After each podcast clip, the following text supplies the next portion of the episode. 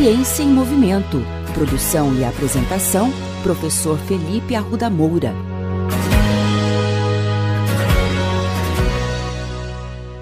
Olá, bem-vindos a mais um episódio da coluna Ciência em Movimento. Recentemente fomos surpreendidos por uma notícia que chocou muito as redes sociais. Uma mulher no México morreu enquanto treinava na academia. Logo que a gente ouve uma notícia dessa, imagina que a morte tenha ocorrido por alguma parada cardíaca ou algum tipo de mal súbito ao se esforçar demais. Mas esse caso foi bem diferente. Nas redes sociais foi divulgado o vídeo da câmera de segurança interna da academia. A mulher, aparentemente bem jovem, tenta levantar uma barra de 180 quilogramas num equipamento chamado Smith. Logo que a participante retira a barra do equipamento, ela se desequilibra para frente e a barra cai sobre o seu pescoço. E um detalhe chama muito a atenção no vídeo. É possível ver um homem que aparentemente auxilia a ela colocar os pesos e a realizar o começo do exercício. Porém, os jornais estão dizendo que não se tratava de um instrutor da academia, mas sim de um daqueles praticantes experientes que frequentam o local. Infelizmente, pessoal, esse tipo de notícia não é tão raro quanto parece.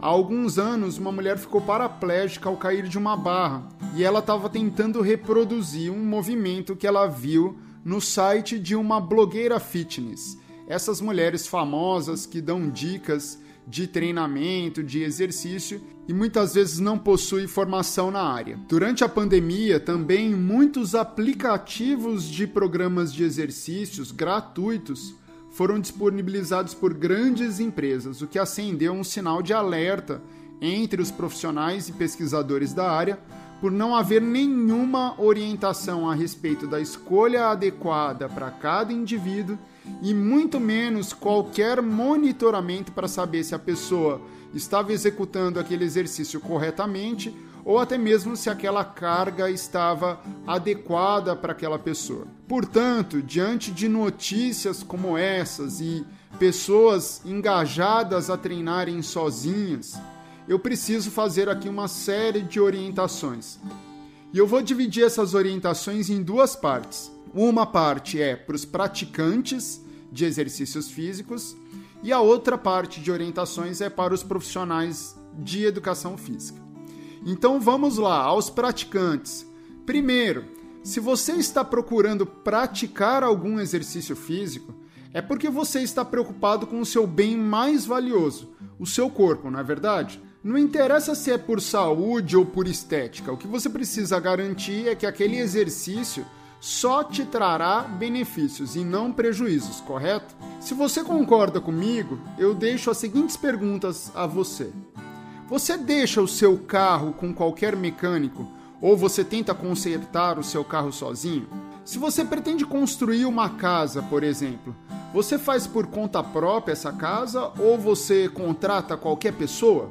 Se você suspeita também que está com alguma doença, você busca dicas de medicação na internet? Ou busca qualquer médico para tratar de você? Se você respondeu não a todas essas perguntas, ótimo. Mas se você não deixa o seu carro, a sua casa e a sua saúde com qualquer pessoa, por que ao se exercitar e cuidar do seu bem mais valioso você vai fazer isso? Treinamento de força, pessoal, é muito complexo para se treinar sozinho, principalmente com dicas apenas de blogs ou aplicativos. Busque locais que tenham profissionais de educação física formados e principalmente que tenham boas referências. Com isso, a segunda dica é: jamais aceite um treino ou orientação de qualquer pessoa que não seja da área de educação física para falar de exercícios físicos.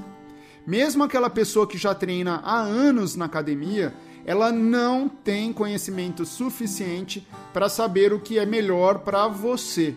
Portanto, não confie nesses super poderosos de academia. Confie no seu profissional de educação física. Sempre que for treinar com altas cargas, tenha esse profissional de educação física por perto. Ele saberá qual é a carga adequada a você e os procedimentos de segurança. Se você treina ainda com cargas muito elevadas, talvez seja necessário mais de um monitor. Portanto, não tenha pressa e não faça nada sozinho. E por fim, entenda de uma vez por todas que existem inúmeros estudos que mostram que cargas moderadas também geram ganho de força e ganho de massa muscular. Não é só aumentando carga eternamente que você vai atingir seus objetivos. Afinal, sempre haverá uma carga limite que o seu corpo aguenta. Não é necessário chegar perto dela para você conseguir resultados excelentes no seu treinamento. Agora, minha dica vai para os profissionais da área de educação física. A primeira delas é: evite postar em redes sociais treinos orientados por você. Infelizmente, há pessoas que vão assistir a sua postagem e vão tentar reproduzir, mesmo sem a sua orientação e até mesmo sem você saber.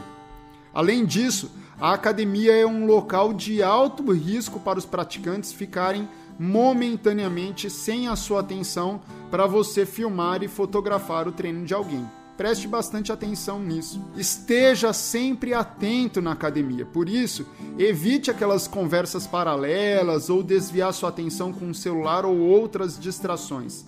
Sempre há alguém que pode precisar da sua ajuda e orientação. E por fim, por mais experiente que o praticante seja, quanto maior for a carga, mais próximo você deve estar desse praticante, sempre apresentando os mecanismos de segurança antes, durante e depois do exercício. A mensagem que eu deixo para todos vocês é que treinar na academia é sim bastante seguro e a ocorrência de lesões ela pode ser evitada se nós nos atentarmos ao máximo às condições de segurança. Respeite os seus limites o seu corpo e a sua saúde certamente agradecem.